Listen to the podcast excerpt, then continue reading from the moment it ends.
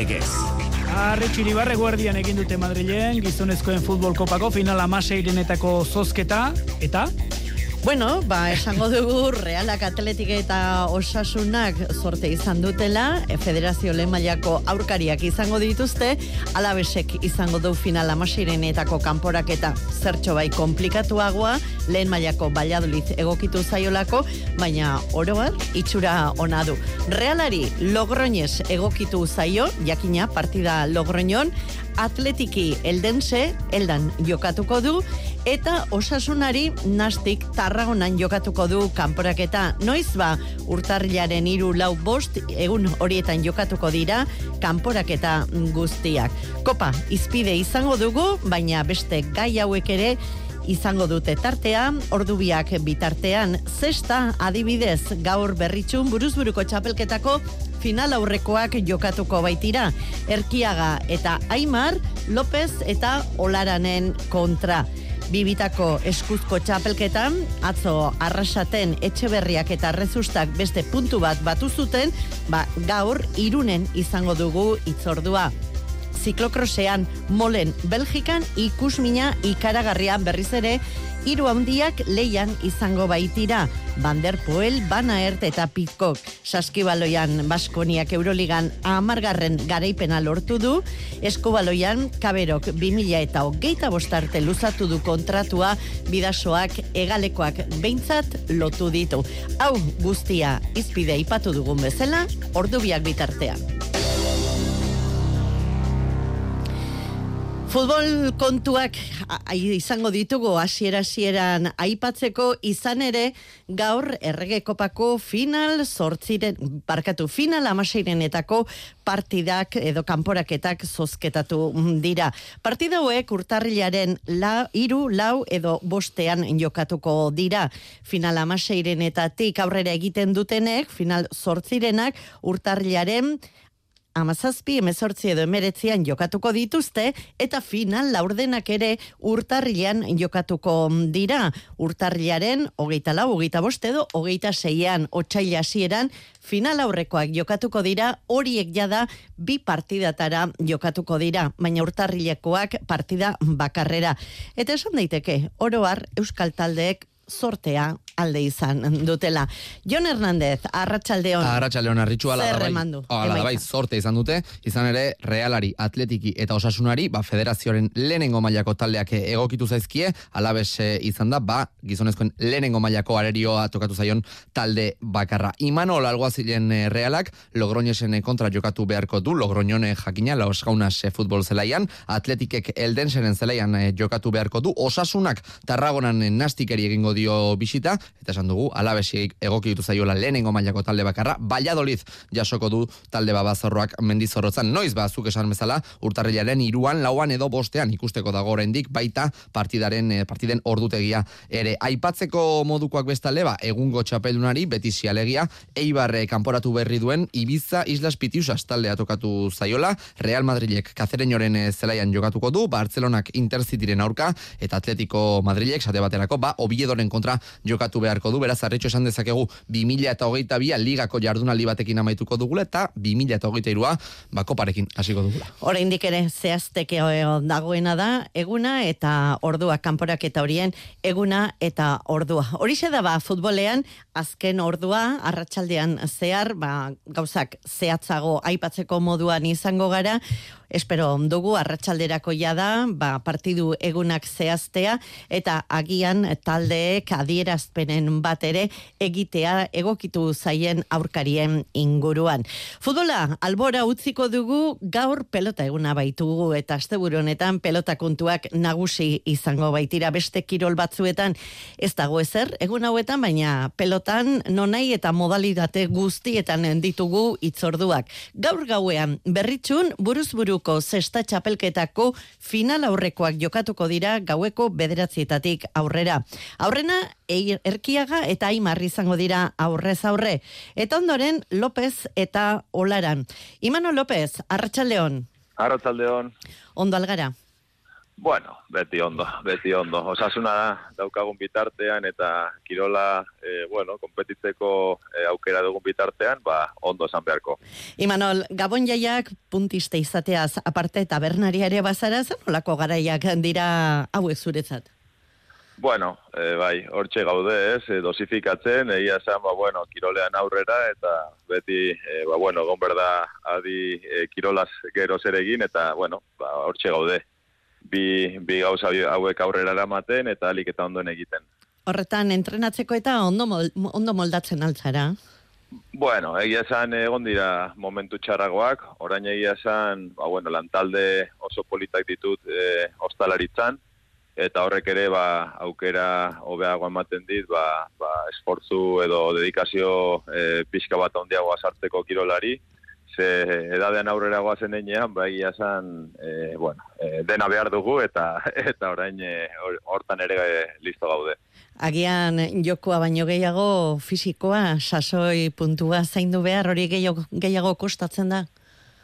Bueno, egin egin behar. Ja. E, kosta baino lehen nik usten dut, e, sartzen diozunean e, energia eta gogoa, ba, finean e, gauza horiek e, lortzen dira ere bai, ez? E, azken egenean problema hondiena denbora izaten da ostalaritzan, ze, ze bueno, e, ba, e, puntualki ez daukazu nola kontrolatu zein etortzen den, zenbat jende etortzen den, eta horrek ematen dizu pixka bat limitazioa, baina egia esan lantalde hon bat baldin baduzu, ba, ba horrek hori da dena gaur egun.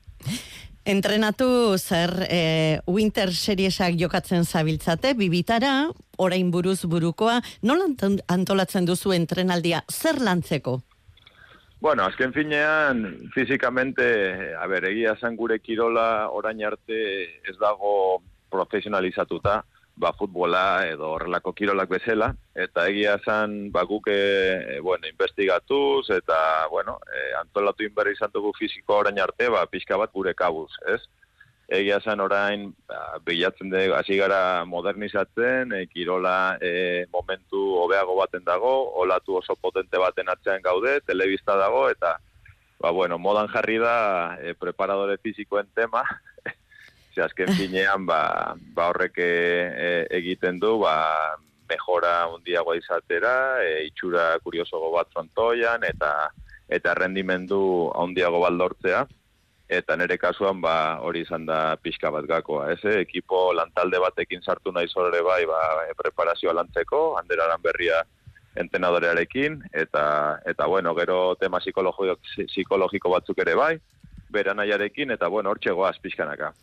Bueno, era bat, azkenian era bat profesionalizatu zara. Aizu, bueno. Imanol, buruz buru egualdean apenas jokatzen duzuen, ia beti bibitara. Zaila egiten zaizue egokitzea? Bai, oso zaila da, oso zaila da. Azken finean urte guztian zehar binaka jokatzen eta karrera guztian zehar, ba, bueno, denbora gehiena binaka jokatzen e, eta atzelari izan da ere, ba, bueno, e, reto bat bezala ikusten dut egia esan neri, ba, bueno, retoak asko gustatzen zaizkit, eta horregatik ere sartzen naiz horrelako e, ba, bueno, e, tema baten, baina, baina bai, e, diferentzia handia dago, e, fizikamente e, e, kantxa gehiago kubritu behar da, eta gero daude bigako direnak e, sakea eta errebotea. Bazkenean konparatuz beste dozein e, aurrelarioekin gure karreran zehar, ba, asko sake gutxiago ateratzen ditugu, eta askoz errebote gutxiago egiten dugu. Beraz, nik usten dut hor atzelariak ere desbentaja e, txiki badaukagula. Baina, bueno, egia esan bestalde, ba, kantxan sartzen nahi zenean, eta eta inorri e, barkamen askatu berez dio danean e, utxa egiten detenean ere, horrek posgat, postasun handia ematen ditor barruan. Hala ere, uste genuen Imanol, zuia buruzburukoak ahaztuta zenituela. Zergatik aurten bai? Bueno, E, aurten bai horrelako naizelako ni, e, aurten e, nere buruak eta nere fizikoak bai eskoa dit, e, aukera mandiate, eta eta hor nago. Nik usten dut azken finean e, bakoitza baden bezalakoa da, e, askotan igual, ba bueno, e, desizio bat hartzen ditugu, gero aldatzen ditugu, gero igual voltatzen gara desizio berdinera, baina pertsonak gara, eta eta nik usten dut, e, ba bueno, e, hori behintzat aukera mandiatenean jokatzeko, ba, ze ondo hor nago eta eta disfrutatu nahi dut. Eta gaur, olaran, zer nolako partidua espero duzu ima? ni pentsatzen dut gaur oso partio gogorra izango dela. E, ze azken finean olaran ere e, fizikoa proban jartzen saiatuko da. Eta ikusten dutena da, ba, bueno, lana eta lana eta lana eta lana izango dela. Eta nik, ba, bueno, e, horta, hortarako mentalki, ba, bueno, prepa, prestatuta no, nikoa. Ba, sorte hon, imano, letxeko txikiarekin gabon hauetan asko goxatu eta egu berri hon. Berdin, ondo pasa. Ba, zesta, izan dugu orain izpide, gero pilota kontu gehiagore aipatuko ditugu, baina goxatzen jarraitu nahi dugu eta horretarako Baskonia aukeratu dugu. Izan ere, ez dakit, izen laguntzailerik gabe, gelditzen ari gara Baskonia Euroligan egiten ari dena kalifak, kalifikatzeko orduan. Badirudi taldeak, hause esaten duela, Etor dadila, urrengoa. Atzo, Virtus Bolonia eta amargarren garaipena lortu zuen Baskoniak. Laurogeita marreta irurogeita emeretzi irabazizion, naiz eta jokoak dizdira asko ez izan edo ez aurrekoetan bezain beste, ez zuen horren beharrik izan ere jon. Hori da, partida garrantzitsua zen eh, atzokoa, eta zuk esan bezala, ba, amar garren garaipena eskuratu du Baskoniak, amabost jardunalitan, amar pilatu ditu Joan Peñarroiaren eh, taldeak, Partida berezia zen atzokoa alde batetik toko Schengeli egalpi bota 2014 eta 2020 artean Baskonian sei denboraldi egin zituen eh, jokalariaren itzulera. E, bizi izan genuelako Baskonia zaleek ez dute aztuko Valentzian 2020ko ekainaren hogeita marran Bartzenonaren kontra liga irabazi zuen taldeko kapitaina eta bestalde Sergio Escariolo entrenatzailea ere itzuli zen talde gaztizarrean 2013 eta 2014 denboraldian aritutakoa. Partida ona egin zuen e, Baskoniak behar bada joko atletik ez onena baina Peñarroiaren e, talea serio kantxaratu zen, lehenengo diferentziak lortu zituen markagailuan Banja Marinkovicen bost punturekin, bigarren laurdenean ama bost puntukoa ere izan zen, diferentzia, Baskoniaren e, alde irugarrenean diferentzia horiek mantentzea lortu zuen Peñarroiaren taldeak, baina azken laurdenean birtuz partidan sartu zen, sei puntura gerturatu zen eskario loren taldea. Niko Manion antolatzailearen puntui esker, eta lau minuturen e, faltan dena irekita zegoen, baina azkenerako ondo lotu zuten garaipena gazteiztarrek. Esan dugu, amargarrena dute Euroligan, eta seilkap sailkapeneko bost garren eh, postuan da Baskonia, Real Madrilekin eta Fenerbahcerekin eh, berdin duta, Barsak eta Monako kere amarrituzte, baina hori behi harritxu euren partidak jokatu behar gaur arratsaldean. Eta emakumeen ligan, idekak haze erreakzioan, Gernikari irabazi dio behin beharreta. Funtsiazko garaipena, eskuratu zuen eh, Bart gauean ideka euskotrenek, zuk esan bezala, lointek Gernika derbian, irurogeita bederatzi eta irurogeita bat menderatuta, azu muguruzaren taldeak, Europako eta Ligako partiden artean, ba, amar porrot erreskadan kateatuta zituen, eta atzo ez zuen partida xamurra, baina ondo lotu zuen garaipena. Lehenengo laurdenean, hobeto, aritu ziren donostiarrak, abantaila motzekin, baina markagailuan eh, aurretik, bigarrenean Gernikarrek eune batez markagailu irauli zuten, naiz eta atxenaldirako, ba, ideka berrirore aurre aurretik zen hogeita zazpi eta hogeita bost. Irugarren laurdenean Ana Montañanaren jokalariak hobeto moldatu ziren eta berrogeita bi eta berrogeita iru aurretik joan ziren azken laurdenera, baina azkenengoan donostiarek esfortzu handiarekin defentsatik partida irabaztea lortu zuten. Azkenerako irurogeita bederatzi eta irurogeita bat, ideka jaitxiera postutatik atera da eta lointek gernika zazpi garaipen eta sei poroteko balantzearekin dago.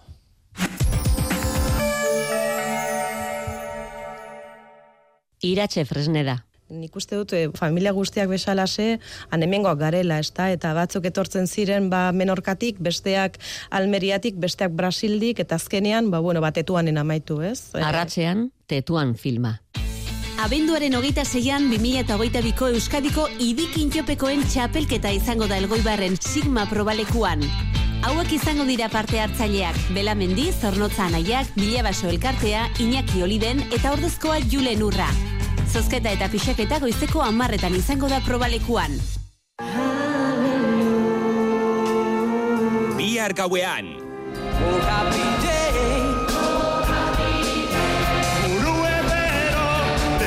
Ber Saturday, irekitze ekitaldia. Eta dibertsioz, magiaz eta sorpresaz beteriko zirkua.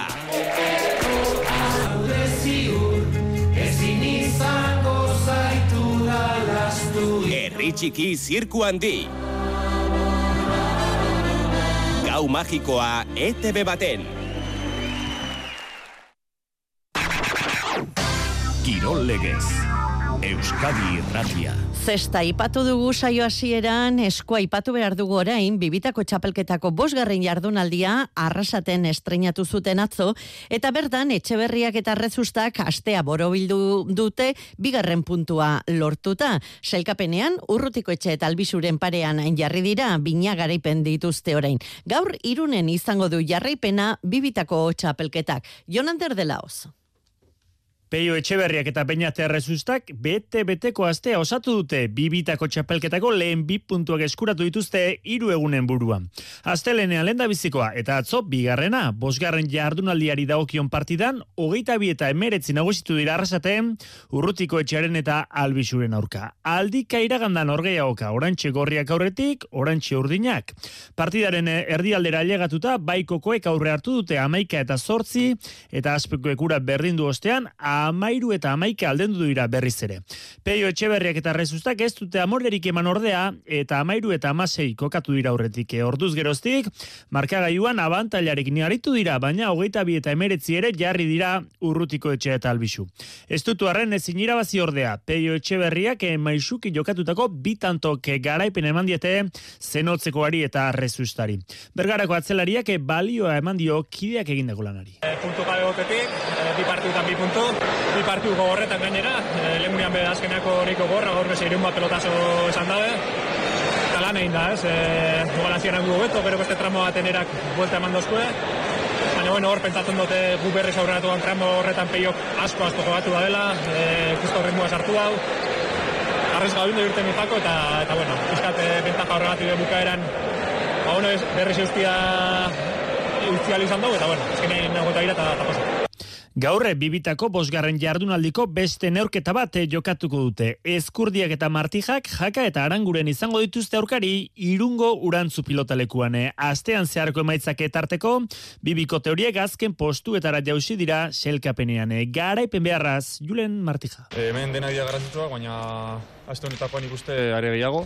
Eta bueno, lortu behar dugu irabaztea, baki guztia dagoela, nik uste haiek e, hori, oso, oso ongi daudela, e, oso ongi jokatzen biak, eta bueno, zaila dago, baina gu nik uste, ba, bueno, hobeto gaudela, egia da, ba, bueno, kostatzen ari zegula, baina, bueno, e, nik uste hobeto gaudela eta saiatuko gara.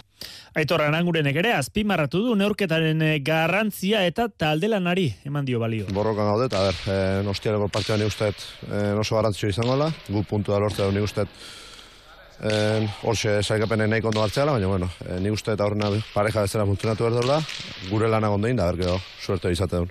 Eta promozio maiari daokionez, eh, larraza olek eta eskirozek, hogeita bi eta amairu irabazizieten atzoa murrion, zabalari eta gaskueri, eta gaur irungo jaialdian, bakaikoak eta morga etxe beharriak eh, espositoren eta bikuñaren kontra jokatuko dute. Txirrendularitzan urte aurrera doa eta konzentrazioetatik ziklistak etxera datoz, hilabete eskaz gelditzen gelditzen baita errepideko denboraldi hasteko.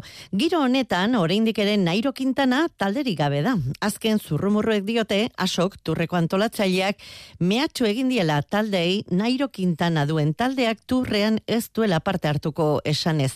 Atakestuan da Kolombiarra ondorioz. Giroan parte hartuko duela baiestatu duena Roglic beraz. Ebenepoel eta Roglic aurrez aurre izango dira giroan eta aurkaririk etzaie faltako. Almeida, Geraint Thomas, Blaso, Hinley, Heik guztiek esan dute giroan lehiatuko dutela. Ziklokrosean, Belgikan dute zaleek paotxa. Gaur, molen lasterketa, aste artean superprestigioa zolderren, aste azkenean diegenen, eta hogeita marrean lon juten. Eta iruretan, Banderpoel, Bana Erte eta Pitkot parte hartzaien artean izango dira. Gurean, ez da ziklokros lasterketarik asteburu honetan, urrengoa, hilaren hogeita amaikan tolosan, Euskadiko txapelketa izango da. Baina pista bai pista badugu, biargoizean donostiako velodromoan, Gipuzkoa torneoko zazpigarren jardunaldia jokatuko da. Non kadete mailan Einaut urkaregi, danenako ziklista den lider, junior mailan Tasio Senperena, iruki donostialdeakoa, nesketan irati Michelena, goenaga jogurrak taldekoa, eta ope mutiletan, ilar zuazu bizkar eta telmo Senperena ditugu leia estuan lehen toki horretarako. Telmo Senperena, arratsaldeon. Arratsaldeon, arritxo. Zer moduz? Ba, dena ondo, dena ondo. Orain egu berriak direla eta zu Katalunia aldean ibiltzen zara, orain etxera begira izan, jarrita izango zara eta bihar begira korritzeko moduan. Bai, bihar abenduako geita lau, ba, goiztetikan karrerak edukiko ditugu anoetan, eta arratsaldean ba, bakoitzak bere familiarekin ospatuko du eguna, hasi que ez ino bea, eh? Hori da, aukera aprobetsatu egin behar da. Telmo, bueno, zer modu zaude eta zer nolako asmoak biharko, scratch, tempo eta puntuak eta lasterketetarako? Bai, bueno, bihar ere, ba, egun berezia denez eta ez dakigu oraindik nola gauden sasoiez, beraz, oraingo karrerak bai dira e, probatzeko moduan ez, orduan ikusiko dugu gainontuak nola dauden, e, geure gurua nola dagoen, eta ba, ateratzen dena, Osea, presiorik gabe eta disfrutatzera. Telmo, zu Espainiako selekzioarekin ere ari zara, beraz, hemengo lasterketa xume hauetaz aparte beste helburu batzuek ere badituzu. E, 2000 eta hogeita iruari begira, zer daukazu buruan? Bueno, ikusiko dugu nola joan urtea ez, bino hasiera batean urtarrilean e, anoetako C2 proba korrituko dugu, gero Portugalera joateko asmoa dakat, e, uzi puntuen bila, beharrezkoak direla ba, internazional mailan korritzeko, eta hortik aurrera ba, ikusiko dugu ba, ea hogeita urte zazpiko selekzioarekin europeotara edo joan gaitezken, eta hortik aurrera ba, selekzioak behar duen guztirako prest. Telmo, aipatu duzu urtarrilean Donostian nazioarteko lasterketak izango dira, lasterketa ofizialak Donostiako belodromoan, hau historikoa da eta, bueno, hemendik ere ja hasi behar dugu giroa berotzen, jendeak erantzun dezan urtarrilaren 6, zazpi eta sortzian Donostiako belodromoan izango den lasterketa eta lehiaketa nazioarteko lehiaketa horri begira. Telmo, ze itxurartzen diozu eta zer da zuentzat hemengo ziklistontzat horrelako proba bat etxean lehiatu alizatea? Ba, Espaini mailan beharra zegoen, ez? Ze nazioarteko maila gutxi, oza, nazioarteko karrera gutxi daude, e, batez ere Bartzelonan egiten dena, baino hori, puntuak lorteko eta beharrezkoa da Espaini mailan edukitzea. Eta bueno, badirudi preskripzioarekin eta e, maila ona egongo dela, beraz, e, ez dakit gustora etorreko naiz, bino pixkat beldurrarekin ebai, a ber, ze, ze txerrendulari etortzen diren, eta beraien aurka borrokatzeko, ez? Bai, ze horrelako aukera gutxi izaten da, zeuk esan duzu, eta aurre izen ematea prinskrizioa begiratuta, badaude selekzio batzuk ja ba, parte hartze deigarria e, dutenak, ez dakit, e, Lituania, e, Kroazia, ez da? Bai, ala da. E, ia nazio asko daude aurre izen eman da, eta ba, izen potenteak ez, mundialetan eta ibiltzen diren gizonak, baita emakumak ere, baino, bueno, nere, nere aurka borrokatzen dutenak ez, gizonezkoak, beraz. E, bai, bai, izen ematea potentea izango da nik uste. Eta horri begira, bi aste hauetan izango diren lasterketa hauek garrantzitsuak horra, ba, bueno, abiadura puntu batekin eta pedalkolpe puntu batekin ailegatu alizateko, ez telmo? Bai, hori da, prestakuntza moduan hartuko ditugu orain egu berrietako lasterketak, eta e, urtarrilerako, ba, tope egoteko moduan, iritsi gaitezen, ez? Ea, denboraldiak eta babesten gaituen, baina bai, asmo horrekin. Oso ondo, batelmo senperena, eskerrik asko, bidaia on Kataluniatik Euskal Herrira, eta bihar sorterik onena izan gozatu, eta hasi, sasoian jartzen urtarrilerako gutxi-gutxi falta data. Bale, mila eskerra ritxu. Eskubaloian atzo zuazoken garaipen garrantzitsua lortu zuen guardesen aurka. Urtea bukatzeko garaipen ederra urria izan baita orain arteko usta. Bi garaipen besterik ez dituzte atzoko hau kontatuta. Hogeita amairu eta hogeita amar irabazi zuen eta orain atxedena dute. Bidasoan bulegoetan behintzat atxedenik ez da azkue badoala iragarri ondoren, egalak behintzat lotu ditu bidasoak. Aurrena Mikel Zabala 2000 eta hogeita arte. Gaur Kabero 2000 eta hogeita bostarte. Bueno, niretzat e, hori bat da, ez? E, nire iriko kluba e, jolastea pues, e, oso, oso konten jartzen dau. Eta azkenian pues, e, proiektu hau, e, proiektu honen barruan egotea e, pues, niretzat e, e, posa, ez? E, posgarria da niretzat, e, osake oso konten. Ligan asobalen puntu desente galdu ditu bidasoak. Eguneratu eta orain mundiala jokoan den bitartean errekuperazio lana egin beharko du bidasoak. Errekuperatu eta urtarrila amaieran indartsu izan. Hortxe ekingo bai diote bigarren zatiari. Eta horri begira jakin ditzagon helburuak. Azkenean e, asobalen pues, e, gure akatsak e, uki ditugu, baina bueno, azkenean e, gure gure helburu e, nagusia da e, alik eta goien e, bukatzea klasifikazioan.